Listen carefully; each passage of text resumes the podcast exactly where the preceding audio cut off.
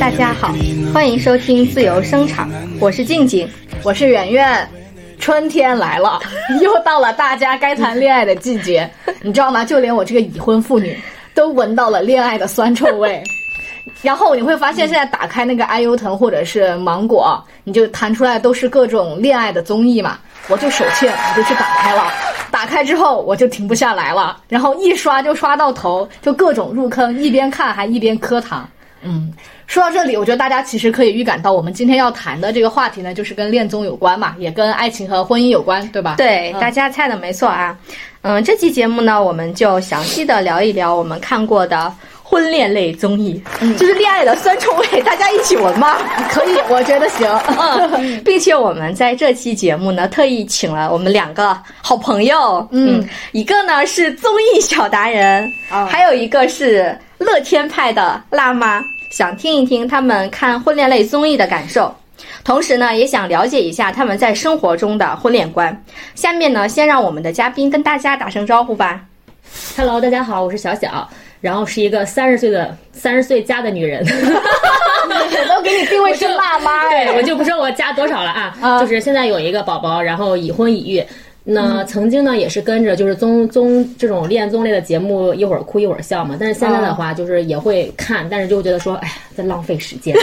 然后我一直在想，我为什么会有这种转变啊？其实是这样的，就是我觉得就是恋综实在是太美好了，但是实际生活的话，它会有很多的这种突发状况。嗯，所以呢，作为一个过来人，我有很多感受，所以就今天就来这儿了。嗯，辣妈的境界就是不一样，那必须的，我还沉迷在坑中无法自拔呢。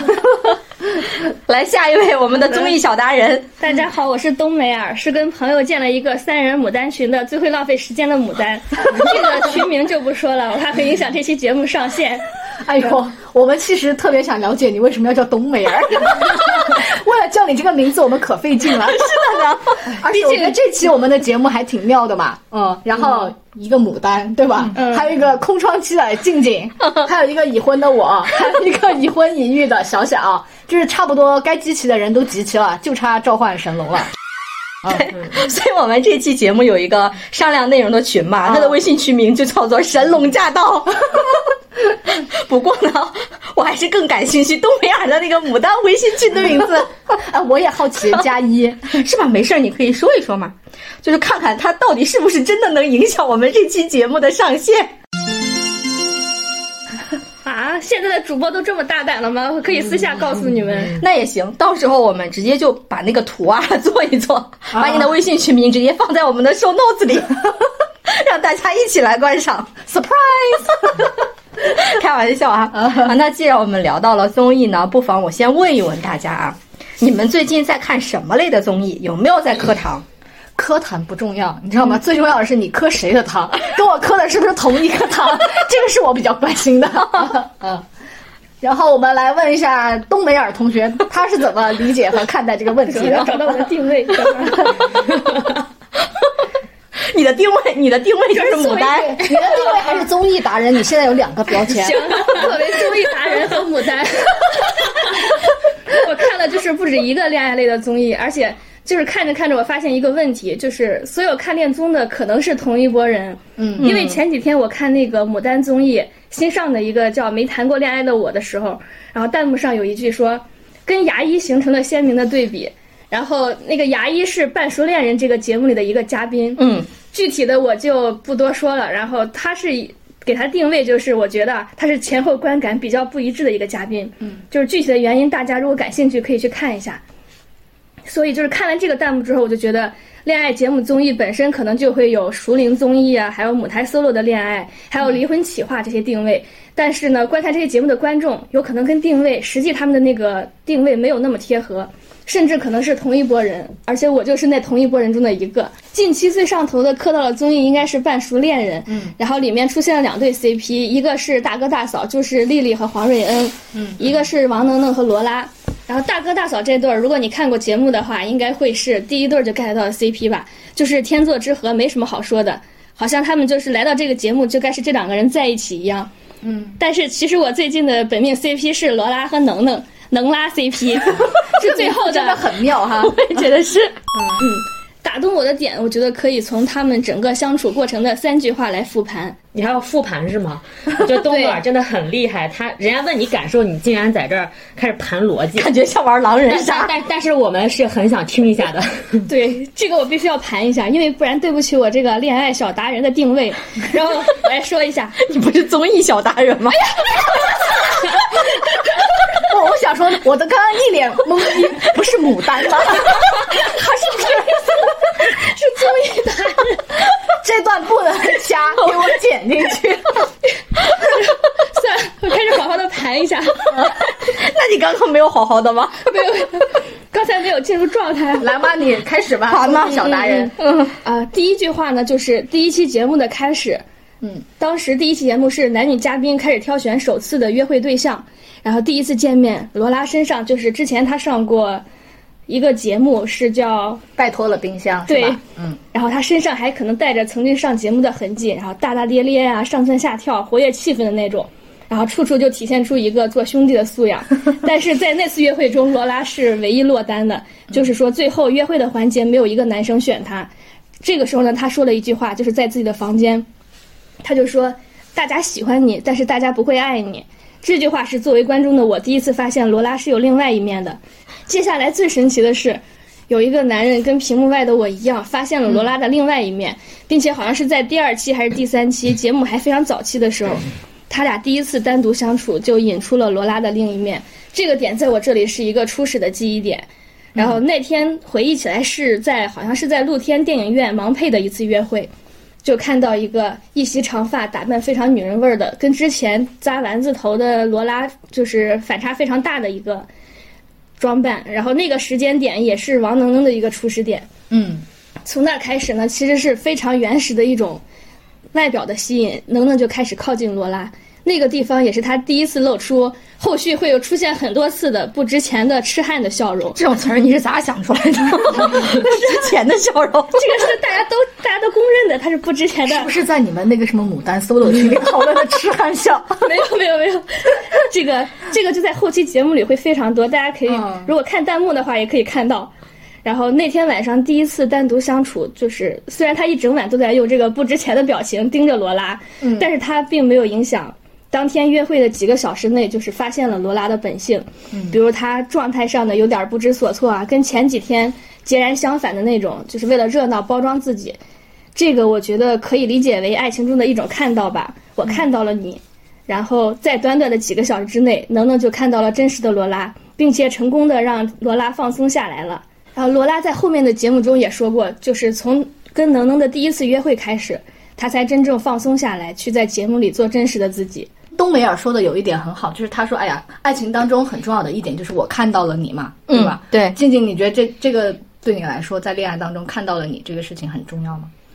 我觉得很重要吧，因为我觉得每个人的性格其实是不一样的。嗯，有的人他就是那种藏着的性格。嗯，比如说我是一个很内敛的人，或者我是一个活泼开朗的人吧。嗯嗯，但是呢，我可能见到一个男生，我对他有好感，可能我不会表现出来。嗯啊，然后傲娇，我就在心里面藏着。但是呢，这是水象，这是水象星座的共同点。你也希望被看到是吗，冬梅不是，我是说后边那一句，感觉喜欢上一个男生不会表现出来那个水象。哦，你知道，我是那种我可能不会跟他讲话，嗯，并且还会疏远他，是吧？越喜欢越疏远。有一种人就是这种，是这样。对，是的。嗯，这是我还真的不知道。对，就是我可能离他很远，对我可能会离他很远，但是我会不自觉的，就是往往他那身上去看，就是觉得距离产生美，所 以远离他。就是行动上是疏远的，对，但是内心是很渴望接近的。对，是的，是的。或者或者有的时候，比如说呃，快到我的生日了，嗯。呃，我是想，哎呀，你是不是能够记得到我的生日？嗯，但是我也不会告诉你哦，我想要礼物，但是我也不会告诉你，我就会考察一下的。他这样，对我考察他，我我说你会不会？就怕他没有在意你。是的，是的。我就是想要礼物，但是我不说。嗯，如果是你想到的话，我觉得嗯，你是看到我了。如果你没有看到我，我也会很生气。那你们真的是好傲 娇啊！终于明白为啥是飞牡丹，空窗期的飞牡丹，空窗期括号。至少我觉得静静是在释放信号的。那我们回到刚刚冬梅尔聊的那个半熟恋人当中吧，我们想再看看冬梅尔同学是怎么盘后面的那两句话的。嗯，好，第二句话就是坦白局的那次。男女嘉宾就是要互相聊过去、袒露秘密、深度了解的一期。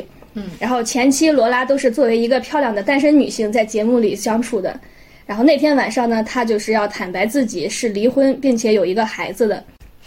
那她我觉得应该压力挺大的。嗯，是。所以那天晚上更新之后，还没有我还没有看节目的时候，就发现微博上很多热搜说罗拉要说她有个孩子了。是的，我有一个孩子。这个女人终于要说她有一个孩子了。作为一个女生，就是整屏的这个弹幕烘托，还有热搜的加成，其实我是带入了罗拉的角色。嗯，就是当我觉得她要说不出口怎么办，说出来以后，对面的人如果开始假模假样的说一些安慰的话，或者说但凡有一点异样，我觉得我都能带入式的脚趾抓地，陷入失落。嗯，就是在那么压抑、那么共情的氛围下，罗拉就低着头，然后转移了视线。其实他是能能是第二个约他出来的男嘉宾，在这这个之前呢，他已经说出了一次，哦，我是很早就生过 baby 的人了。然后这是在什么时候说过他生过 baby 啊？因为当天晚上的约会是男嘉宾来约女嘉宾嘛，有一个另外一个男嘉宾也约了，对 对，也约了那个罗拉出来。然后他当时坦白就跟那个男嘉宾坦白过了，然后那个男嘉宾的反应是一种情况，能能就是另一种情况。所以这个比对可能也是我觉得对能能观感的一个转折点。嗯，牙医是说，牙医是这样说的，牙医是说我很喜欢孩子。对对对对。然后能能说的是，你相信我，我我的家人和我的朋友还有我都不会因为孩子这个事情完全不在意这个事情，完全不在意这个事情。就他两个人的就是这个回应就水平就不一样了，是吧？对对对对。然后没等罗拉说完，能能立刻看着罗拉的眼睛说。我家人，哎，我家人跟我朋友还有我自己完全不在意这个事情，就用他那个低音炮的声 声音说出这句话的时候，我家人、我朋友跟我自己这三个主语连在一起，简直我觉得是一种莫大的安全感，并且说出这句话的 timing 是需要，嗯，多么共情，然后多么在意，才能在接收这个信息的那一刻就马上说出来，所以我当时就大拍大腿。能哥，不愧是能哥，不愧是靠谱的成年男性王能能啊！然后这对 CP 的日常甜就不多说了，就是推荐大家去看看他们的后续，并且品尝一下他不值钱的笑容。我觉得真的能能他的共情能力是挺强的，是吧？我觉得这主要是因为他也有这样的经历，所以他能 get 到罗拉的那个点。嗯嗯，我觉得。刚刚冬梅尔为什么说他那个 timing 很重要？就是罗拉已经流露出了他很 down 的那个状态了，他其实是很需要在这个时候，第一被你的情绪要被对方感受到和承接住的。对，而且为什么他跟能能在一起能感觉到安全感？这就是在我觉得很小的细节上，能能能够体现出，对吧？嗯，王能能，成就男性，男性，不愧是哥哥。虽然能哥头发不多了，但是耐不住阅历深啊。冬梅尔，你来说说你的那个第三句，继续盘啊。好，嗯，第三句是最后一期大结局终极表白的时候，罗拉说：“我从没想过有个人会这么爱我。”单听这句话，大家会觉得要不要这么夸张啊？不过是一个综艺，刚认识几天啊。当然，作为巴啦啦能量狂粉的我来说，是一点也不意外的。嗯，因为当罗拉在一个为期几周的综艺节目里说出“我从没想过有个人会这么爱我”这句话的时候，这个分量难道还不够吗？这句话就是我看着王能能一步步走来，用自己强大的共情能力和主动的日常点滴换来和赢得的一个认同。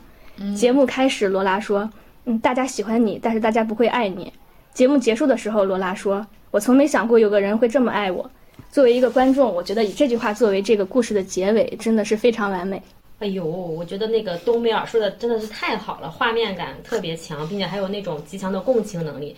像我这种那个已婚已育女士，可能要好好梳理一下，等会儿我要说什么了。嗯，我觉得冬梅尔同学真的是那个共情能力，他能捕捉到那些很小的细节。细节，嗯，我觉得很，就是我觉得我也看过《半熟恋人》，为什么我就抠不出那些细节？我也，而且我觉得他分析的很到位啊，一点都不像牡丹。我觉得，我觉得牡丹可能就是在意细节吧。对，这就是我想说的下个话题。好，算了，先先开始说别的。静姐，我觉得以后我们可以多好几期那个呃，是的，是的，多让嘉宾多来上几期。对，嗯。是这样，其实我印象最深的也是罗拉，就是从一开始没有人对她感兴趣嘛，到最后她成功就是迷倒了三位男嘉宾。嗯，然后呢，就是因为一开始的话，罗拉她是这个环境里边的活宝，一直在活跃气氛，以至于大家就都没有把她当那个恋爱的对象。后来她那个丸子头散开，然后就彻底把我们那个能哥给迷住了。就是后来牙医本能对，后来牙医雨成也都在她咋咋呼呼那个外表下，就发现她其实是一颗很温柔的内心嘛，对吧？就这些都是刚才那个东边也出了很多细节。其实我，呃，就是印象呃非常深的一点，就是他其实当天他有给他一个很好的朋友打电话，对吧？他朋友给他说，他说是这样，他说其实作为男女朋友呢，就是我希望你能带给我快乐，但是我不希望你给所有人带来快乐，嗯，对吧？就这一点，当时我就觉得，嗯，就就非常激我的内心。就这个观点怎么说呢？我觉得其实抛开恋爱这个事情，就是。可能真的是到了年龄啊，就是总爱发散，知道吧？就是不喜欢在这种小细节，我觉得喜欢发散到各个角度。其实就是散你散，对，就是在人 就在人和人的这个交往过程中，就是不管是什么样性格的人，他内向也好，外向也好，其实他本本质上就是人都是希望就是被关注和被关爱的，被偏爱。对对对，是这样的。那作为我们作为一个想呃表达爱或者是说表达关注的这样一个人。我们怎怎么才能恰到好处的让对方觉得我们对他的这个爱不敷衍，然后不是一视同仁的，并且是专属的，还不尴尬？那这个其实是很有研究性的，我觉得。你知道我想唱一首歌，特别的爱给 特别的你。就我后来想，就哪怕你群发一个短信，你也要让这个人觉得，哎，这个人是不是单独对我讲的？这个是很有技，也不是技巧吧？就我觉得其实是好好研究一下是很有意思的一个事情。真的是说中了，因为我觉得后面我想讲的奇闻 CP 里就是有这种感觉，是吧？为什么你想要的是特别的爱给特别你，我想要的是得不到的永远在骚动，被偏爱的都有恃无恐。你知道为什么吗？因为你现在处于空窗期。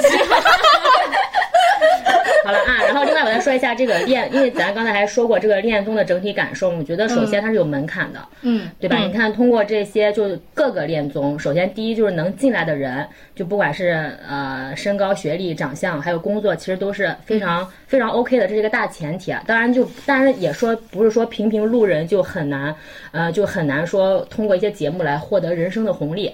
但是呢，就是说恋综这条路对平平路人来讲就已经封死了，对，是这样的。对不对？太像我们平平路人的心了。可以用个别的那个什么，比如求职啊啥的，对吧？然后第二个呢，就是说这个摄像头下吧，人人都有表演，但是因为这种恋综也好，或者这种离婚综也好，它的时间是相对来说较长的，所以说就是相对于过往那种什么《非诚勿扰》这种，就是呃几分钟的这种呃接触，这种形式呢，它就更接近于真实，然后就是牵手成功走下去的这种概率会高一点，就是让我们这些受众会觉得说最后追下来好像也有点收获，就不至。至于说追了个寂寞，嗯嗯，毕竟还是希望他能在一起的嘛。你是真的，你追着追着就很希望他们能在一起，是吗？对呀，包括我后期还希望他们不要分手嘞。我觉得，我觉得小小好少女心啊，完全她不像有不像有孩子，就是孩子好几岁的那种妈妈的样子。所以你给她定位很合适，就是辣妈呀。对，是的，而且哎呀，真的小小是我见过带孩子带的最轻松，而且以带孩子为乐的这样的一个女性。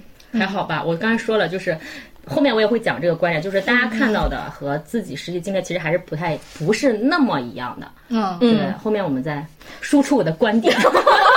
期待你输出你的观点。不过我还是觉得我跟小小相比，我感觉我我好像比他还要老。我感觉有，我们今年很年轻啊。感觉我想谈恋爱，我的心态已经很老了。因为像他说啊，他有少女心的说，哎呀，我好希望他们能够在一起，然后还要再关注他们以后的发展。嗯。但是我觉得我在看的时候，其实那种扑通扑通的。感觉就已经很少了，就不是我青春时期的那种扑通扑通的感觉了，所以我感觉这是不是也是我持续单身的原因？不再扑通扑通，但是那是因为你扑通扑通过嘛？我们是我才是那种得不到扑通扑通，永远在骚动，你知道吗？但是我希望我可以持续的扑通扑通。哎，那你现在看综艺真的没有扑通？那现在你看综艺是什么样的状态呢？就是就是冷静的观察的状态，是吧？对，但是如果他们有一些错过，或者是有一些悲剧性的东西，我就会哭。只是只是比常人更加理性一点点，但也是 那对，就是看到他们好，我觉得嗯挺好的，但是不会扑通扑通。你是但取向他们悲的地方。对，是的，但是他们如果很悲，这个人，这个飞牡丹好变态啊！悲情，悲情飞牡丹。这个牡丹再给一个飞牡丹贴标签，不好意思，难说贴的准哦。但糖那个糖糖啊糖糖糖糖圆圆，啊，没事，来，但是圆圆好像是对心动的信号也很，也曾经死死命追过，对吧？对啊，又追来聊聊呗。嗯啊，我觉得我跟你的共同话题应该很多。你刚才讲的那种被偏爱、被关爱，哎呦，其实我真的是能在那个心动的信号里能感受得到。就不，你不是说你你也喜欢奇闻 CP 嘛？我也我也喜喜欢奇闻 CP，就是我们在录这一期节目之前是聊过的，所以 我和小老师对这个事情还是比较有那个呃比较有了解，而且我俩都一直追到了节目之后，是不是有点可怕？是的。包括后续的其他平台。啊，对。嗯然后我会觉得，就是现在心动的信号不是出了四季嘛？但是到目前为止，我看完四期之后，我还是最喜欢的就是第二季，就是奇闻 CP，、就是赵奇军。觉得他们是恋综天花板。啊，我真的觉得他们配得上这句话。嗯那，我需要也去补一补这个了。哎，你没看过，但是你 看了第一期，我记得。对，所以我觉得就是两个已婚或者已育的女性 最喜欢的一对 CP，我觉得我有必要去看一下，不跟我们的能拉 CP 有什么不一样？他们俩不同吧，就是不一样的奇闻的话，我觉得他像那种就是从初恋，然后那个青葱岁月对当中的谈恋爱，对对对。然后像这种半熟恋人，像现校园恋爱，对对是这样。半熟恋人就是半熟了嘛。对，已经有一些人生阅历，然后呢，嗯就是呃，那个叫什么呀？就是纠正错误，然后改善那个什么的一个过程。我就感觉奇闻 CP 就像那种盐气柠檬水那种感觉，就特别校园。天哪，盐气柠檬水这个词我都没有听说过。就是你有没有感觉特别夏天很清爽的那种感觉，就是甜甜的。而且我觉得奇闻 CP 在那个整个节目里贡献了大量的名场面，我觉得这就是为什么心动信号火，也是有他俩的功劳的。嗯。就是我想讲，就是讲他俩名场面之前，先要科普一下那个赵琦君是个什么样的状态。就是一开始就是那一期的那个男嘉宾的质量真的都挺好的，嗯嗯啊、所以在一开始的时候呢，凯文前两次在选喜欢对象的时候发那个信息嘛，嗯，他都没有选择赵启军啊、第一次他选的是颜值最高的那个陈奕晨，嗯，第二期选的是那个霸总吴祥威嘛。我觉得要作为那个 赵启军心理阴影面积该有多大呀？真的两节目中也已经有所体现。对啊，压力就很大呀。对，但是你知道赵启军胜在什么？他就是最懂女人心。他把那个凯文到底喜欢什么吃的死死的，就是，嗯，就是有一期到第三期吧，好像是，就是你要去选男嘉宾给女女嘉宾去挑衣服，然后你选中哪个男嘉宾的衣服，你就跟谁去去约会对，去约会。然后他就朝着他心动的目标，不是选了一套衣服嘛？果不其然啊、凯文同学就上钩了，然后他俩就开始约会去了。哦，那一期我扑通了，是吧？啊，是不是你的老路乱撞？那一期我发现我的老路还没有撞死，啊他复活了。所以我就会觉得颜值确实很重要，他可能在关键时候可以哎第一眼让你看到，但是一个人怎么走到你心里，就是一定是他心里有你的。嗯，刚刚那个小小不是说有偏爱、关爱，就是以及刚刚那个冬梅尔说要被看到，我觉得他有这种优质恋人的这种潜质在赵启军身上。嗯，比如说有一次是女四过生日吧，就是大家都要给女四去买礼物，但是只有赵启军想到再给凯文再准备一个礼物，他就说了那句话，就是“哎呀，我不希望别的女生有礼物收的时候你没有”，是不是很戳啊？戳中了老夫的少女心，我真的是一戳一个准。哎呀，太戳了，真的是。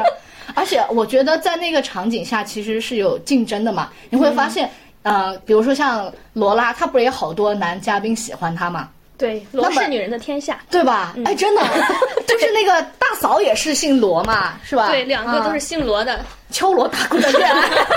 啊 我就会觉得，其实男性之间是有竞争的，但是他在竞争当中又表现了非常良好的风度。他跟吴祥威之间都心照不宣，说：“哎呀，我我看我们都同同时喜欢一个女人嘛。但是他俩就是握手的那一刹那，我就觉得，嗯，这两个男人特别有风度。啊、当然最后最让我戳心啊，不要戳心吧，就是 就戳中老夫内心的，就是他双双向奔赴，就是他俩从来就没有想到说一个在一个节目短短这么短的时间内就能真正找到自己让自己心动的那个人，他俩就是。怎么说呢？都很感动。赵启军说着说着就哭了的哦之后，是的是的啊，最后他哭的时候，我是啊崩溃了，我也崩溃了。是吧？嗯我是看到凯文，也就是你知道，他后来还准备了很多他自己画的那个其实凯文也是非常心细的那种女孩儿啊，我觉得对他其实也很付出。对啊，他最后那些那么多细节，他其实一直在积累，只是说最后爆发了。然后齐军的话是是一点点释放，然后每次都让他感受到嘛。是是的，是的，我就是这种感受。嗯，然后我就会有这种感觉，就是看完这一幕，我就觉得啊，太甜了。然后私底下这这个就场面，发给了老公是吧？你你看人家，我倒不敢，怕他觉得自愧不如，你知道吗？打击男性的自信不太好。但是这个片段我看了三遍，真的啊。好吧好吧，嗯，然后我还想讲，就是刚刚那个小小说到，就是为什么说现在的恋综就是做的很好嘛，是因为它跟之前的《非诚勿扰》不太一样。我觉得《非诚勿扰》就是男嘉宾上来咔咔各种报自己的条件，然后对对面女生咔咔各种灭灯或者留灯，他就把婚恋搞得特别像市场。对就是你这个人相貌是一方面，你的物质条件摆摆在那里，就变成了关键词筛选。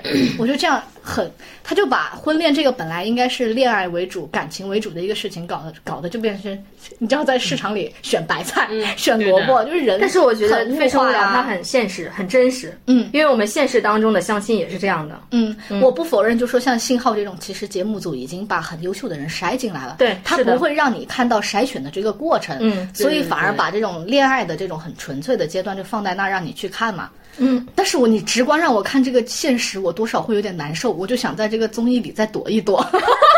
哦，对，因为我觉得《非诚勿扰》像他那种，其实我们看的是筛选的是标签，嗯，对对对，他不是一个整体的人，他只是人身上的标签。嗯但是我们在看恋综的时候，其实他整个过程展示的是一个相对立体化的人。哦，我们看的是这个人很到位，就是你个人的这种特质是被凸显来的哈。对，是的，嗯嗯，然后我我会觉得就是在看恋综的时候，我就会自己代入嘛。比如说刚刚冬梅尔说他代入的其实就是罗拉嘛，对嗯，你就会发现恋综它其实就是一个情绪放大器和培养皿，就是你会在这个恋综当中，其实有好多反应镜头，你会注意吗？就是你会看到每个嘉宾不同脸上的那个表情，什么兴奋的呀、窃喜的、嫉妒啊、失落呀等等，被表情啊放大。对，嗯然后我就说妈呀，真的是我的心，我的心情就跟着他们一起上蹿下跳的，一会儿哭一会儿笑。我先生以为我有什么毛病，啊然后就是刚才说了嘛，就是圆圆就是是那个心动信号的那个叫死忠粉，其实我也是的。完了之后呢，其实那个奇闻 CP 也是我一路追到结束，并且还追到它的延续，比如说它后期剪的一些 vlog 呀什么的，我也是一直在追。嗯，然后就是，哎，真的是。怎么能那么美好？就这种感觉。嗯，但是也有一个问题啊，就比如说你后期看它那些 vlog 的话，会发现它其实它的更新速度是在变慢的。嗯，然后它的有趣性也没有之前那么有趣了。嗯，然后你看老老 老母亲又要开始在反思了，我就在想为什么会这样呢？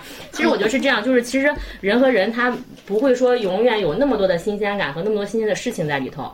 就他们其实你看他们呃这几年了，四年。对吧？差不多差不多三四年，就他们其实也是慢慢回归于一种这种正常的这种这种生活。我现实生活我觉得他们之间应该也会吵架啊什么的，是这样的。但是就是，嗯，没有人可以永远活在屏幕里面对。对对对对，就是这 这意思。对，然后另外的话就是除了这个奇闻 CP 的话，我还还还想特别想谈一个人，就是那个第四期的那个洪程程。就虽然有人说他是什么绿茶呀、什么，但是我觉得他就是嗯，就是通过屏幕来讲，我觉得他真的是一个非常安安静静，然后内敛低调的一个。就是遇到事情总能从自身找原因的这样一个小姐姐，就是莫名其妙的很喜欢她。那你比如说为啥？好像也没有什么为什么，就是很想跟她做朋友。包括后吗？对，包括后期看她的她的那种，她自己也剪 vlog，就是你通，就是我觉得节目是会有那个就是节目来剪辑，但她自己的 vlog 她可能是自己来剪辑，就是她的审美，然后她要表达什么东西，她因为她要配自己的文案嘛。对吧？就她的那个学识，就会让你觉得说啊，这个女孩真的是，呃，就是特别好。后来有货有料，对有货有料，就不但有有美貌，说什么 有货有料？就是啊，就是有内涵嘛。对，我也建议你们去看一下啊。然后另外的话，因为最看回到节目啊，就是他呃，其实最开始他喜欢那个马子佳男一号，然后其实男一号也很喜欢他，但是就是后来呢，就是来了个女四，然后呢，那个女四是比较直接的，然后因为那个洪程程是比较含蓄的嘛，嗯，最后然后马子佳就选择了更加直接的那个女四。小孔，对小孔，然后呢，后来就是很多人不理解，包括我也不理解。然后后来我就好像有点懂了，我觉得是有些人，有些女孩子，她就可能是被当做女神这样来瞻仰就好了，她可能也不太适合做女朋友，因为大家是要旗鼓相当的情况下才会非常舒适嘛。就是红尘中的话，我觉得不管是学识还是他的谈吐，他都是嗯，就是就是马子佳不配，知道吧？我觉得你就是不喜欢马子佳。不是，我当然还比较喜欢马，就是我觉得他不配红橙橙，真的是不配红橙橙的，是这样的。嗯，我是发现小小看恋综，他看得很沉静。嗯，就是他不仅这个恋综看的很有代入感，而且他还是会思考，对，还思考，然后还要长线追。我不知道他这个，因为他提到了很多次，他除了看恋综以外，还要看 vlog。我不知道他是单纯的喜欢看 vlog，还是很好奇这个人，还是还是一定要把这个恋综要追到位，连这个恋综的长尾效应都要给他追到底。所以我也觉得小小是一个很执着的人。哎，那冬梅尔你会？追到后面了？不会，因为我觉得恋综最后的结局就是我他的一个终点。再往后面看，他们就是自己包装过的了，因为没有真实的反应，可能都是出于自己。我在说什么？你不会觉得说最后他会越来越趋向于真实吗？就会让你更加了解这个人，你没有兴趣？可能因为我是你怕他们最后就不是因为我是牡丹，所以我对他们谈恋爱之后的那个并不感兴趣。我我感兴趣的只是他们这个过程中的一些心动的那种信号之类的。对，这也不会为他们的未来操心。我可能是属于他们的未来很操心的人。那为什么你追尹浩宇追到了后面？因为尹浩宇又没有谈恋爱。对，说到这里插一句啊，就是我本来嘛是没有看那种什么像半熟恋人这种恋综的，你知道我为为啥我我为啥看了那个吗？因为身边的这个牡丹冬梅儿，就是当时我们两个过年的时候，就是孤零零的我们两个留在了北京，呃，空窗期的黑牡丹，对，就我们两个人只能过年的时候相依为命，嗯，在我那地方住，然后我们俩在那儿吃饭，吃着吃着，我突然看到那个冬梅儿看一个综艺，我说你在看啥？他说哦，我在看那个半熟恋人，我想。我说，作为一个牡丹，为什么现在半熟 喜欢看半熟恋人？对我说，是不是有点早熟了？我就觉得这个牡丹，她就是应该去看一个牡丹综艺，才很符合她现在的身份嘛，是身份嘛？对，嗯。所以呢，你知道前两天正好我在又在翻那个综艺节目，嗯，突然真的就出现了一个牡丹类的恋综。叫做没谈过恋爱的我，我看到的第一个马上把它发给了牡丹。确实，就是那个没谈过恋爱的我，这个更新那天有两个朋友都给我转发了这个节目，觉得跟我非常匹配。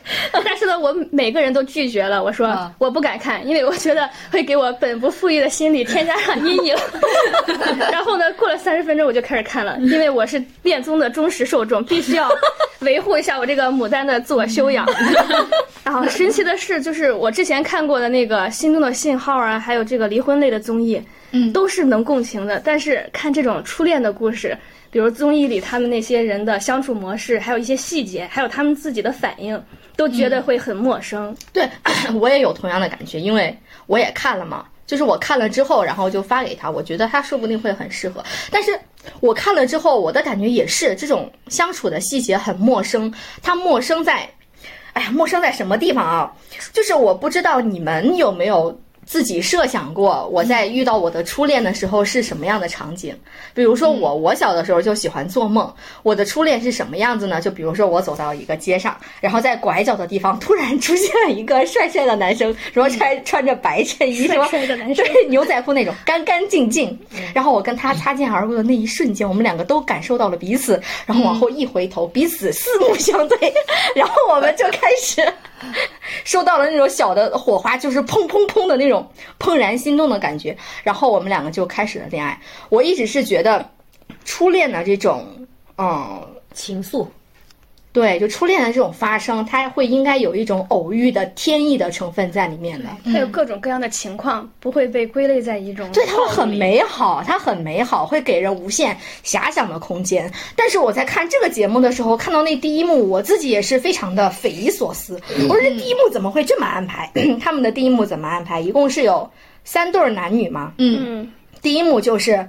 就像我们现在录节目的那个桌子一样，嗯，然后一男一女就让他坐在坐在桌子的两边，我一激动竟然嘴瓢，坐在桌子的两边也不认识，然后就让他们开始聊天，特别像相亲。也像一 v 一 v 一吗？是对一 v 一，两人完全不认识。他跟那种其他恋综就是大家在一个在一起，对七八个人一起，不是他就是单独的一 v 一，单独的要三对儿一 v 一。你想想这种情况到底有多尴尬？一 v 一吗？还是只是不是？刚开始的时候是一 v 一，最后又在一起。对，是的，先一 v 一完了之后，然后再让六个人在一起。节目组居心何在？节目组有恶趣。对我当时就想，我说这个节目组是不是他尤其想要体现一点，就是说。说大家一见钟情那种吧，不是，并不是。我觉得可能是想要体现他们是单身，就是我不会谈恋爱。可能我们在一一 v 一的过程当中，他可能会尴尬，或者是可能会怎么样的，出现什么情况？对，两个人都很直，也不知道和异性怎么相处。对，你知道当时我看看到了一个尴尬的场面，就是两个人不知道聊什么，所以两个人杯子面就是面前有一杯水，嗯，然后两个人就疯狂的喝水，突然水喝完了。但是他们聊天的时长还没有用完，空气尬住了。对，就是最怕空气突然安静，两个人也不知道该聊啥了，也不知道怎么怎么怎么着，然后慢慢的就这个时间就过去了，也不知道他们到底聊了啥。他们就是只是等待着水喝完，等对，就等待着这个时间的流逝。对，果然两个人都很真实。对，所以我就会感觉我这这这这种情况确实是挺陌生的，没有人主动 Q 那个聊天，没有，因没有。为什么他们是牡丹呢？就是因为他们在遇到异性的时候不会主动 Q，也不会说话。就哪怕你水喝完了，觉得很尴尬的情况，就差一个手机了，是吧？对，每个人就缩在自己那个里面，低着头，也不会说话。就是我想问你，如果是你被一 v 一了，你会怎么办？你放到那个场景我觉得凭我的性格，可能也能做出这种事情来。你说我就是把那个水喝完的人，是吧？我是低着头不说话的人，不是随便说两句能怎样？嗯，这就是人和人不同，你知道吗？当时还有一个人是个话痨。他是个话痨，一直在说他的专业。他只说自己不不 care 别人，不 care 别人。说你们这种学生怎么怎么样？我已经在社会上有一些阅历，我已经工作了。于是他就一直在聊他的工作和专业。果然没谈，果然没没有机会谈恋爱。是的，嗯，他可能来上求职节目了。嗯，但是我感觉节目组肯定也是有用心的。呃，除了第一趴给大家一个下马威之外，就是下马威，就是让牡丹和非牡丹的从里面吸取到一点技巧。之后呢，节目组会非常友好了。他呢，就是我注意到他安排的那个住宿是在海边的小屋，而且不是紧挨着的，就是分散在各个方位。因为他是住在一个海岛上面，然后每一个人都刻意保持了一点距离。我觉得这个他的出发点应该就是尊重当下这个男女生他们当前一种比较封闭疏离的心理状态。嗯，而且节目组规定的确认好感的方式是，如果当天有心动的人，就在纸上悄悄写下他的名字，并且晚上在自己的小屋门外挂出一个风铃。观察团和屏幕前的观众应该都能接受到他的友好程度吧？他们不自觉地说到的就是。里面的心动只有我们和风知道。其实我想说的是，他们不是被节目组关到海岛上了吗？是关到海岛上，每个人还是一动。我直观反应，虽然我没有看过这个节目，他是不是荒岛求生？只有顺利牵手谈完恋爱的人才能离开这个荒岛。哇！但是他那个地方好浪漫啊，是吗？特别特别浪漫，就是初恋的那种感觉啊！还有灯塔，还有海啊，还住在山上。真的不是荒岛求生啊！就有的人就是拉开窗帘，对面就是海，可浪漫了。不过我觉得还是能理解，就是现在年轻人确实想自己有自己的一方空间，因为人很多弄在一起其实挺尴尬的，因为我觉得？嗯，对。所以挂风铃这个设定，我确实认为它很浪漫。我是觉得写名字的那个地方设定的很浪漫啊，因为我我小的时候怎么那么爱幻想，我就感觉我这是个作女。嗯，我我不知道感情在小时候用光了。透支了，真的，这个好犀利的嘉宾，我喜欢，跑的太精准了，我竟无语凝噎。因为我不知道你们小的时候会不会出现这样的场景，就是比如说我我喜欢一个人，嗯，我又不敢对他去表达，我想默默的放在心里，但是我又觉得哇，我太喜欢，我一定要把我这种喜欢的情绪发泄出来，于是我就会在那个纸上去写我喜欢的人的名字。就不写名字吗？不写其他的内容？对对，只写名字。我不知道你们有没有这样的经历？没有，只写名字我做不到。对，然后我我记得我小的时候，比如说我喜欢一个人，我就会一笔一画的，而且特别庄重啊。我想我一定要好好写他的名字，因为这个是我喜欢的人。于是就在纸上一遍又一遍的写他的名字，直到把把这张纸给铺满。嗯啊，来表达我电头不是电影的镜头感。我觉得好像在做一个仪式，就是写满对方名字，他就一定能感知并喜欢我。哎，我我当然当时真的就是这样想的，真的。我说我写这个名字，他会不会感应到我在写他的名字？嗯，以及我对他的喜欢。嗯，因为我小的时候会有这样一种仪式感，所以我就特别就是对这种说我我喜欢谁，我就要把他的名字写出来，这种感觉我是我是觉得他是非常非常浪漫的，因为。像我们现在这个时代，因为因为因为其他的恋综里会说啊，我要给你发一个短信，或者我要看你的朋友圈，这种字它其实都不是自己用笔去写的，它没有了那种我喜欢这个人所带的那种内心的忐忑和那种温度在。所以我觉得，当重新又还原到我用笔写他的名字的时候，我会觉得这个设定贼浪漫。嗯，说到写字，就是还有一点很打动人，嗯，就是每个人在来节目前都写了一封写给初恋的一封信。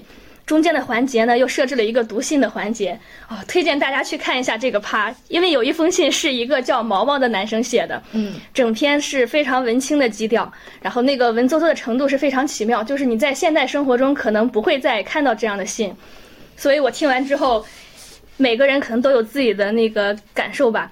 所以我很好奇，不同年龄段、不同情感状态的人听完都会是什么感受？我猜有的人可能会觉得非常真诚饱满，然后眼睛湿润；有的人会觉得说的是什么言之无物、索然无味，就是觉得不愧是初恋的节目，已经离我非常远了。但是呢，这个节目后续的走向，我现在还还没有看到。所以就目前更新的几期来说，我觉得节目组的那个友好是值得我往下看的。刚刚杜梅尔说说那个有的人在看这个节目的时候会很真诚饱满，眼睛湿润；有的人可能会觉得索然无味。嗯，我作为一个大龄空窗期的女青年，索然无味吗？我就是那个真诚饱满、眼含热泪的人啊！若不是你突然闯进我生活，我怎会把死守的承诺放任了？爱我的话你都说，爱我的事你不。对这个啊，这个这个节目，它有的一些环节的设定，确实它很戳我。刚刚冬梅尔他在说读信那个环节，我我突然想到，其中有一个小男孩，他写了这样一句话，大致意思是是是说啊，生命就像一条孤独的河流，我一定要找到我的灵魂伴侣和我一起度过。我是会感觉哦，就是这样的话，好像反正我这个年龄，我应该不会写出这样的话来了。嗯，什么生命是一条孤独的河流这样的很文青的这种比喻，那种可能是初中、高中的时候能写得出来。是，对我就感觉哇，这种这种年龄好好啊。我就不由得感到一种羡慕，就是说，嗯，我说，哎，如果我要是再回到那个时候，可能我也是一个这样的文艺青年。但是，嗯，怎么了？你想说啥？你还说我沉浸，你比我还要上头好吗？我也不知道为啥，我竟然对一个初恋的节目如此沉浸。其实我是上头，而且你知道，嗯，同时呢，我又我又我又会感到有有一种悲伤在里面，是因为我觉得，嗯。这样的年龄，他已他已经离我很远了，遥远了，他也不复存在了，他不会再再回来重现了。所以我觉得我遗失掉了这个年龄，其实我内心还是有一种遗憾。嗯，其实我原来初中、高中的时候也也有写日记的习惯，哦、然后我。我就是大学放假的时候，有一次我就回去收拾家嘛，我就在整理东西，因为我这个人呢，其实确实不太爱整理。但是那天我就神不知鬼不觉就开始整理了，鬼使神差的时候，我就拉开了那个抽屉，我就看到我初中、高中写了好多日记啊。然后你说的那种伤春悲秋啊，然后虽然我没有写对方的名字这么可怕，但是也会有怎么了？我怎么可怕了？只写名字不写内容，你知道吗？我就不懂了。嗯。但是谁都没有，谁都有文艺的时候嘛，我也有。但是我你说你现在找不到，我好像也觉得那种状态和纯粹的感觉，我是有点回不去了。嗯嗯，那个你你知道吗？刚刚你说是你自己收拾东西，然后发现了自己写的日记吗？我觉得比这个更可怕的是我妈收拾东西的时候。看到了你的满天对方名字的那本书吗？是啥？是的，是的。好，行行行，我们收回来，收回来啊！我们继续，继继续下面的。嗯嗯，就像刚刚刚刚我们其实关于恋综聊了很多很多。嗯，一个是关于恋综本身的，还有一个就是关于自己的感受，以及联想到了自己在轻松岁月当中，呃，自己曾经遇到过的人，或者是发生过的事情。其实我们聊的都很开心啊。嗯，但是呢，我也很想问你们问题。既然大家这个看恋综都看得这么上头的话，我想问你们在看恋综的时候主要在看什么？嗯，我觉得牡丹先说吧，因为我觉得看恋综就是跟看电视剧和电影没有区别，所以我说刚才我不会接着看他后续的那个 vlog，因为你类似你投入了一个故事，然后你会再接着看他的那个片花，还有后续的剪 CP 剪辑吗？可能只是非常好看的电影或者是非常经典的电影才会，嗯，对，所以我觉得恋综的程度还没有到达那个地步。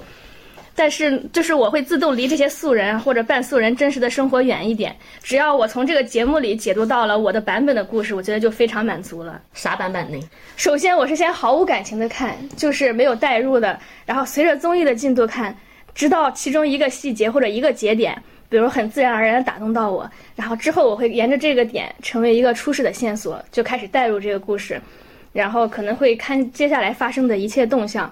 如果中间有更多的细节打动到我呢，衍生出另一个故事，我也会同时看，就是跟电影中不止一条人物线、情节线一样，最终有选择的，然后有侧重点的沉浸一下。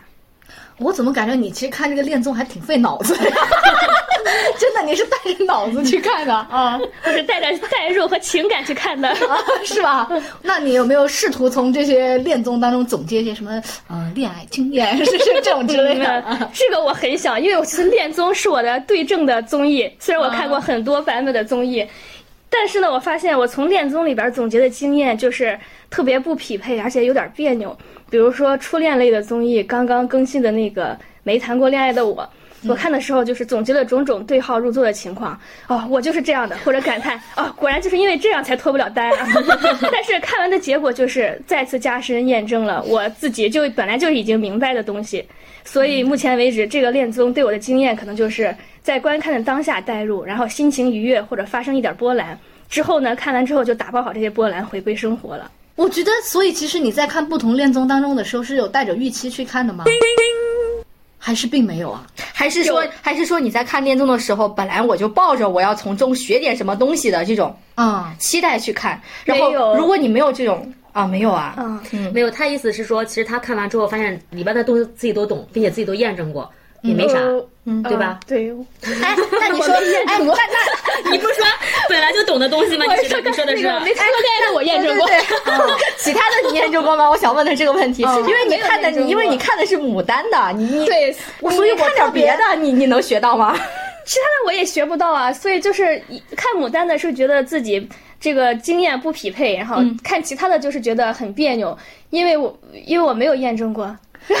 我就很担心一点，我我觉得他在看牡丹类的这种综艺，我就很怕你有自我实现的预言。你会发现，因为这些人有这些点，然后你对号入入座之后，你会发现我就跟他们一样，所以我牡丹，我很害怕你去强强调这个自己的逻辑循环，这样对你其实不好。我觉得，所以我看的时候会不断的就是提醒自己，我要发挥，千万不要这样做，是吗？不是，我要发 对，我要发挥一点主观能动性，就是不要不要去自己看到他的问题，我就只要提炼出来就好，我知道就好。下一步我要做的是去改善，而不是去循环他们现在复现他们的场景。哦，那我明白了。其实你并没有指望从别人的那个，比如说恋爱综艺里学他们的招，但是能从跟自己同类的人身上发现问题之后，可以去不去那么做。啊，对，就是我可以不选择那么做，但是我可以选择避坑嘛。因为那些招我觉得都是没有效的，你不到真实的场景中没有用。但是这个避坑，我觉得可以通过理性控制一下。对，那就是观看恋综避坑指南。对对 对。然后我觉得我跟你有一点是像的，就是最开始的时候我看节目是没有那么强的目的性的。嗯，我觉得工作已经很累了，谁不想看点娱乐？就像刚刚静静说，她也不想看那种很沉重的话题，对吧？对，是就想娱乐一下。嗯，我最开始看恋综也就是这样，但是后来我发现我上头。看着看着，我就会发现，他不仅是恋综，他还是那种看成了那种社会观察类节目。就是，那你可太深度了，见众生了。对，我觉得晨晨刚刚看的那个是看到了他他自己嘛，比如说牡丹的，我觉得我是能看得到好多不同的人，就是能见众生。刚刚你说的那种，嗯，那都怎么怎么见的那？你这太高端了，你知道吗？见众生竟然有一种太高端了，一点都不高端。为什么呢？满屏的弹幕就是众生啊。所以还是要看弹幕的，对吗？刚刚你说你不喜欢看弹幕啊？最开始我也受不了，因为那个密密麻麻弹幕把男主、女主的脸都挡住，我看个毛啊！对对对。但是你知道，我以前我也不看弹幕，但是我现在会怎么看？我先不看弹幕的看一遍，然后我再返回去。你是多有找到了知己？你们是这样的？我觉得我是一个单线的人，我我我不会，我我又看节目 又看弹幕，我就只能第一次我就着重看节目，第二次开弹幕的时候我就得好好看弹幕。是的，是的，是的，我觉得弹幕有时候比节目精彩，然后 场外信息会很多。对，然后大家的评论就是那二次传播，我觉得会让我那种更有共鸣，因为你会发现他整个节目组设置是很有用心的。小屋里的人是一堆人，他就是当局者嘛，他就是亲身经历，你要根据当下的场景做出应激性的反应。然后观察室里的那些嘉宾，他也有会带着自己的人生经历和阅历去解读，就是这些小屋里的人他们是怎么理解的。嗯，弹幕里以及弹幕外的我。我就是上帝中的上帝，我就知道他们在干啥，然后我会觉得，我就会想，哎，如果我是那个小屋里的人，我是什么样的反应？哎，那我如果做出这样的反应，别人是怎么理解？我自己是怎么看的？所以你就能看到方方面面很多种。你是上帝视角啊，朋友，就是比起当局者来说，稍微上帝那么一丢丢。他并不是那种扁平化的说有不同的人有不同的观点，而是他有纵深嘛，你会发现啊，嗯嗯。我觉得这样信息就会很多，你会发现都同一件事情，不同的人在面对同一件事情，他的角理解对角度理解，然后他的反应也是不一样的。对，就比如说刚刚之前我我跟小吴俩不是一直在看那个《心动的信号》，我不知道为啥他喜欢红橙橙，我也喜欢啊。我我知道你可能就是不一样嘛，因为我在看弹幕的时候。我我没看弹幕啊，我俩是 本心相相连。啊，然后大家就有的就是喜欢小孔，有的就喜欢那个红橙橙，但是我觉得大家对那个马子佳的意见是高度统一的。哦，就是有一期就很恐怖，就是那个节目已经要结尾了。嗯。最开始不是马子佳一直喜欢红晨晨嘛？对对对，红晨晨就是比较慢热，他俩就节奏不再一致。等女四进来，对，女四进来了之后，晨晨才开始有反应。嗯，但是到了第二期节目，就是大家要最后一次约会了，然后他俩好像去哪儿？去春游是去哪个岛上啊？就是我具体不太记得了，就是大家要男女双方要自己选择，就是你自己去嗨嘛啊！最开始马马董是跟那个晨晨在一块儿的，他俩就聊天，结果喜欢马董的那个女孩就是小孔，他就不是落单了嘛，他就一个人在那个沙发上很伤心，对，伤心就开始落泪，然后众人就发现不就是纷纷围过来了嘛，而这个时候马董和那个晨晨也发现了，然后就围过来。然后修罗场的一幕就呈现了。本来你想想，马董跟纯纯俩人，我都觉得他俩要成了，都已经走到那么近了。嗯。结果马董拿了一个小垫子，就坐在了那个小孔的旁边，而晨晨一个人坐到边上最角落的位置。我就发现晨晨那脸上一下子那种失落的表情就浮现上来了，而且更多的是他不知所措，他都不知道是什么情况。我觉得看到这个场景的时候，画面就一下就切回到了那个观察室嘛，然后里面就炸了，什么情况？对，就第二个就纵深就打开了嘛。当局者是一种反应，到第二个观察室嘉宾是怎么解读？你看 Angelababy，她就是。怎么说呢？他就是代入型的，你就能感觉到 哦，他就很感同身受。我觉得他为什么那么喜欢晨晨？我觉得他可能是在晨晨的身上发现了自己啊，真的是，就是眼泪就开始那种下来。他就说啊，要是一开始马董就是肯定是会选择橙子的，就是肯定会跟橙子在一起的。但但是为什么现在你你说看马董就坐在了小孔旁边嘛？那他俩离得那么远，就是橙子肯定是不好受的。就是原来你给我的偏爱都没有了。那这个是那个 Angelababy 的感受，然后李雪琴同学呢就补充了一下场外信息啊，就是他说啊，这就是一个现代版的孔融让梨的故事。后来我才知道，原来那个洪晨晨她就是自己是家里的长女嘛，所以她就是从小就是迁就弟弟妹妹的那种。我不确定到底是俩妹妹还是有弟弟妹妹，反正是三个人啊，反正她就是孔融让梨。我后能能 get 到，这就是李雪琴补充的这种信息。后来马伯骞，你知道，我觉得我能看到马伯骞身上闪光点，他就去，他要去带入男生的视角去说。在这个时候，马董是什么样的状态？他就说，刚刚洪晨晨就是理想型、女神型的嘛，嗯，但是他跟他在一起就会感觉到有压力，对，因为实实在在被问被 Q，确实有点累了。但是他跟小孔在一起呢，就比较舒服，嗯嗯啊。那么男他就一个男人在这两个女人中间徘徊，什么鬼嘛？马就是马伯骞就受不了了，开始拍桌子啊啊！不是所有的好你都能沾的，你选一个，That's it 就完了。然后弹幕上你知道飘的是啥吗？马马马伯骞说的好，看到这我最后喜欢上的是马伯骞。所以你知道，就是这个就是见众生的一个状态嘛，就是这种情绪和感知是一层一层都传递出来，我就觉得看恋综很爽。嗯嗯，就是刚刚袁说的特别好啊，其实我觉得是这样，就是我觉得看恋综的话，其实就是哎老爱联想啊，就不只是恋综，就是。就是任何这种综艺性的，其实我们其实是在看里边这些人的迎来送往呀，然后这种说话接话呀，就是这个，就整个这个互动的这个过程。你是来上情商课的吗？当然了，当然，其实我的意思呢，不是说这种东西是很功利的，而是说通过就是看他们来思考，然后遇到事情之后如何做，如何表达自己。就像刚才圆圆说的那个马子佳，他如果他其实那可能不是他唯一的选择，他如果有别的更好的选择的话，可能就是俩人都不会那么难。难受，嗯，我觉得是这样，对，所以我觉得就是能不能就是我们能够反反馈到自己嘛，就是以后遇到事情的时候，能不能就是说如何做，如何表达自己，能够既爽了自己，然后呢又愉悦了别人。当然不是说把自己搞得很圆滑和世故啊，只是说我从就是我一直从内心觉得，就是很多事情是不是一定要弄得大家都很尴尬的，其实是很有很好的方法可以。就是各方面都能很好的解决的。嗯嗯，我觉得小是一个很理性的人，他能从节目当中能够看到很多东西，就是我自己平常都是察觉不到的。而且小一个特别最牛的就是他除了节目本身，还能 追到后面去。我也觉得这个是其他三个人都不能理解到的。我我也我也关心他们，关心他们。他感觉他在养一个东西，你知道吗？就是老母亲在养孩子一样。我这个节目养呀养养熟了，两个孩子终于在一块儿了。我得再看看他们后续发展的咋样，是不是按照我预期的那种方向在发展？是的，你看他更新频率低了，他还吐槽别人。你看，对对对，太慢了，快，了解回事？这是断了还是咋的？啊，那我这个时候就想问一个很犀利的问题，就是我们现在看到有各种各样的节目嘛，有结婚的、离婚的，还有最后在一起，也有在一起了之后没多久就开撕的。然后越来越多的人会觉得说：“哎妈，这都是表演，娱乐大众，与我无关。”那你是小是怎么看待这个问题的？嗯。就是我觉得是这样，就是结果，就是这个节目的结果，以及这个节目完事儿之后，这个后续进展的确是非常重要的。但是就是大家在彼此相处这个过程中，就是大家都为这个心仪的那个他，就是做了哪些争取啊，付出了哪些真心，就是这个过程本身就非常感人的，对吧？就哪怕最后求而不得。对吗？就不管嘉宾，我觉得是奔着什么目的来参加这个节目的，比如说商业目的也好，或者是让自己就是更快的进入这种公公众视野也好。但当时他们来参加这个节目的时候，尤其是这种恋爱这种，我觉得他们肯定。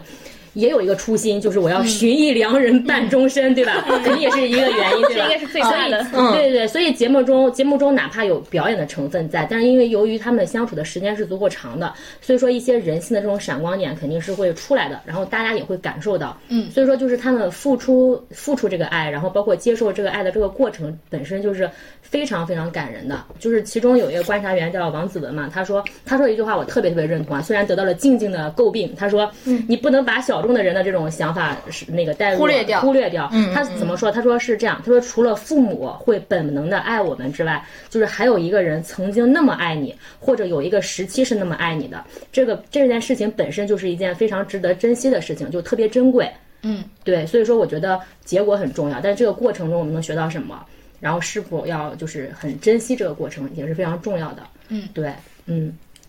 我一直觉得小是一个就是从很幸福的家庭里走出来的孩子，嗯，所以他看待一切的事物都是很温和的，嗯啊，因为我是觉得他是被爱包裹着的，所以他就会觉得他他对世界散发的爱是一种本能的一种表现，嗯，那那你在看恋综的时候到底是在看什么呢？你觉得？我在看恋综的时候，因为我。我除了看那个没谈过恋爱的那个节目，有点出戏是不是？有点沉浸啊，有点沉浸，有点沉浸。不知道我我一个三十岁的女人 看那个初恋的节目看的这么沉浸。我看其他的节目其实还好，我感觉我我好像没有你们那么那么的沉迷其中，并且把自己带入。我在看那些恋综的时候，其实我是一直喜欢看观察那个人，嗯，每一个人，嗯嗯，看看。他既然真人秀他有个真嘛，所以我也就很想看一下他们在节目当中是不是真的真。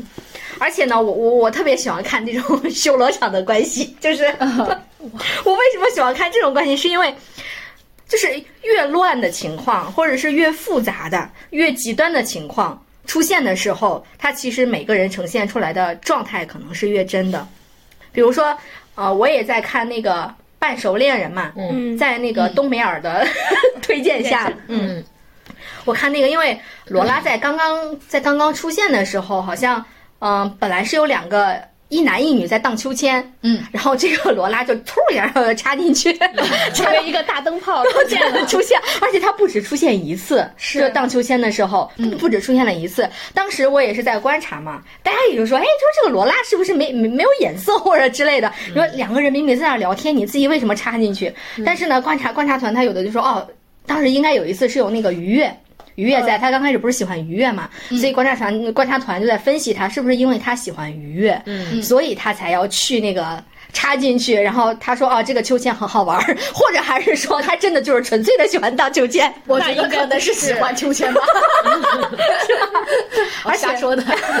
而且呢，我还在就是之后，因为罗拉身上的修罗场面应该挺多的。他刚开始的时候不是喜欢啊、他是喜欢愉悦牙医就是对，他是喜欢那个牙医。嗯，但是呢，牙医刚开始的时候是没有邀请他的。啊、对第一次是没有邀请他，但是他他也他也不屈不挠，他他他还是会继续的喜欢那个牙医。但是后来他又跟王能能一块儿出去看那个露天电影，嗯我不知道当时他有没有感受到王能能对他的好感。嗯啊，但是他之后好像对王能能，他也没有特别的疏远，也没有特别的靠近，然后默默的装作不知道一样，然后又继续的去跟那个牙医，呃，就是老还还是会很喜欢他。嗯但是后来，呃，我是觉得当王能能真正的表现出来我是喜欢你的时候，我感觉罗拉自己的内心倾向他不明显了。嗯。我不知道他这个不明显到底是出于说啊，我我我我很缺爱，我这几年我没有谈过恋爱，我很喜欢别人喜欢我的感觉，嗯，所以我会觉得嗯，有有有有男性喜欢我了，我的内心非常的满足，还是说，呃，他在这个两个男人之间摇摆不定，嗯，嗯，东梅尔怎么看？你既然看了《半熟恋人》这么多，我还听听你的感受。嗯，只要我发言，我就是站在能拉 CP 的场地上。为什么他中间一开始那么摇摆？就是大约我觉得到倒数后两期的时候，他才对能能确认了。所以说，这个中间的这个跨度就是能能的表现，就是能能让我觉得很感动的地方。就硬生生把一个四年没有谈恋爱的、离了婚的，然后带着小孩的一个女人拉到了自己的身边，他确认就是对牙医是没有感情的。就是我觉得这个就是成熟男性的魅力。嗯我是觉得他可能喜欢愉悦，但是可能在节目很短的时间之内也没有办法去说我就是要坚定的去选择愉悦。主要是愉悦几次回答是有点不太反对头了吧？是的是的性格也是，他跟对于悦，他他跟能能不一样，于悦不是主动的性格，能能就就是那种贼主动的性格。嗯嗯，而且你知道，就是我也会怀疑，如果是有一些事情发展到那个线下，线下就是我们的生活当中，生活中，真实生活当中，突然没 get 到，会是什么样？你就比如说啊，像那个牙医和王能能，他们两个都是很喜欢罗拉的，嗯嗯，但是呢，他们在节目当中又表现的非常非常的友好。然后两个人好像又没有特别的竞争关系，也没有感觉啊是一种雄性动物 在战斗的这样一种 感觉。然后两个人呢还都互相说啊，嗯，对方特别特别好，我是很欣赏他的。我当时也就是会观察，我说这到底是有表演的成分在，还是他真的是这个样子的？嗯，就是他因为有摄像机嘛。可能有摄像机的话，人们就会遮掩自己内心一部分可能人性里面觉得不太好的地方，最大体面嘛。对对对，然后给他藏在心里，然后把自己最善意的、最光鲜的、最想让别人感受到自己好的一面展现出来。当时我对这个也是有一点怀疑，我说人性真的是这个样子的吗？就如果说我们在私下，啊、你和你的嗯好朋友，或者你和另外一个人都喜欢一个男生，你们两个会这么友好的相处吗？不会当做当做当做什么发生，肯定内心里是有，肯定内心里是有一些别扭，或者是有一些较劲的成分在的，因为两个人毕竟都想得到一个男人嘛，是吧？对对，所以我这就是在看他们这个人性当中有隐藏的地方，或者是有真实的地方，或者它是不是真的是绝对真实的？我是很喜欢看这些的。嗯，有意思。你刚刚不是设定了一个场景吗？如果有竞争怎么办？我就写对方的名字，写两页。而且我可能就会，就是有时候我觉得我是有那个缺点的，就是性性格缺点。就比如说我跟另外一个人同时喜欢这个男生，然后这个男生。当然也要看，比如这男人对那个女孩可能释放了更多信号，我可能就自动就退出了。啊，这个也也不会再那个啊，也会有这种彼此喜欢是能感受到的，所以另外一个人就是也没有必要上赶着。对我就是这样的。但是小的时候其实是不会这样的，小的时候都是往前冲冲冲，基本上。哦，好，我们恋爱比较晚，我也没有早恋。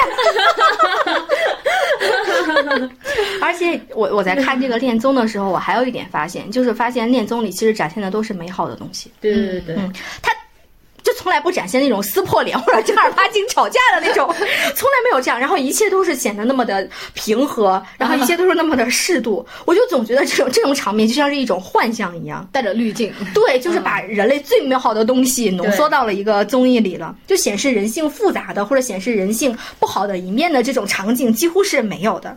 嗯嗯，而且呢，因为我我我我自己谈过恋爱，虽然我现在单身，嗯，我自己谈过恋爱，我会发现，我会觉得这个恋综它其实很像，它太像童话了，嗯，就是恋综什么时候结束？就是王子和公主他们过上了幸福的生活的时候，咔一下就结束了，嗯嗯，就它结束到这里，就像我们看到的那种什么什么童话故事一样，然后它结束了，但是呢。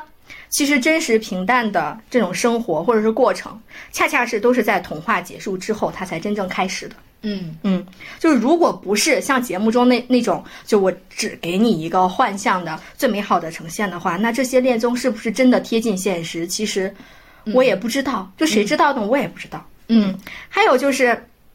因为我一直在怀疑恋综的这种真实性，或者它有没有美化啊？我在怀疑这个问题的时候，突然有一个节目映入了我的眼帘，就是去年的时候那个《再见爱人》。哎呀，还有就是呃，今年刚播的那个《春日迟迟再出发》。嗯，就是它是。他们两个都算是，哎，再见爱人算是一个彻头彻尾的离婚综艺。嗯，然后春日迟迟再出发前前半段好像看是一个离婚的综艺，但是后面应该应该他们这些离婚人士会对交友互选，可能会有这样的啊，就是一半一半。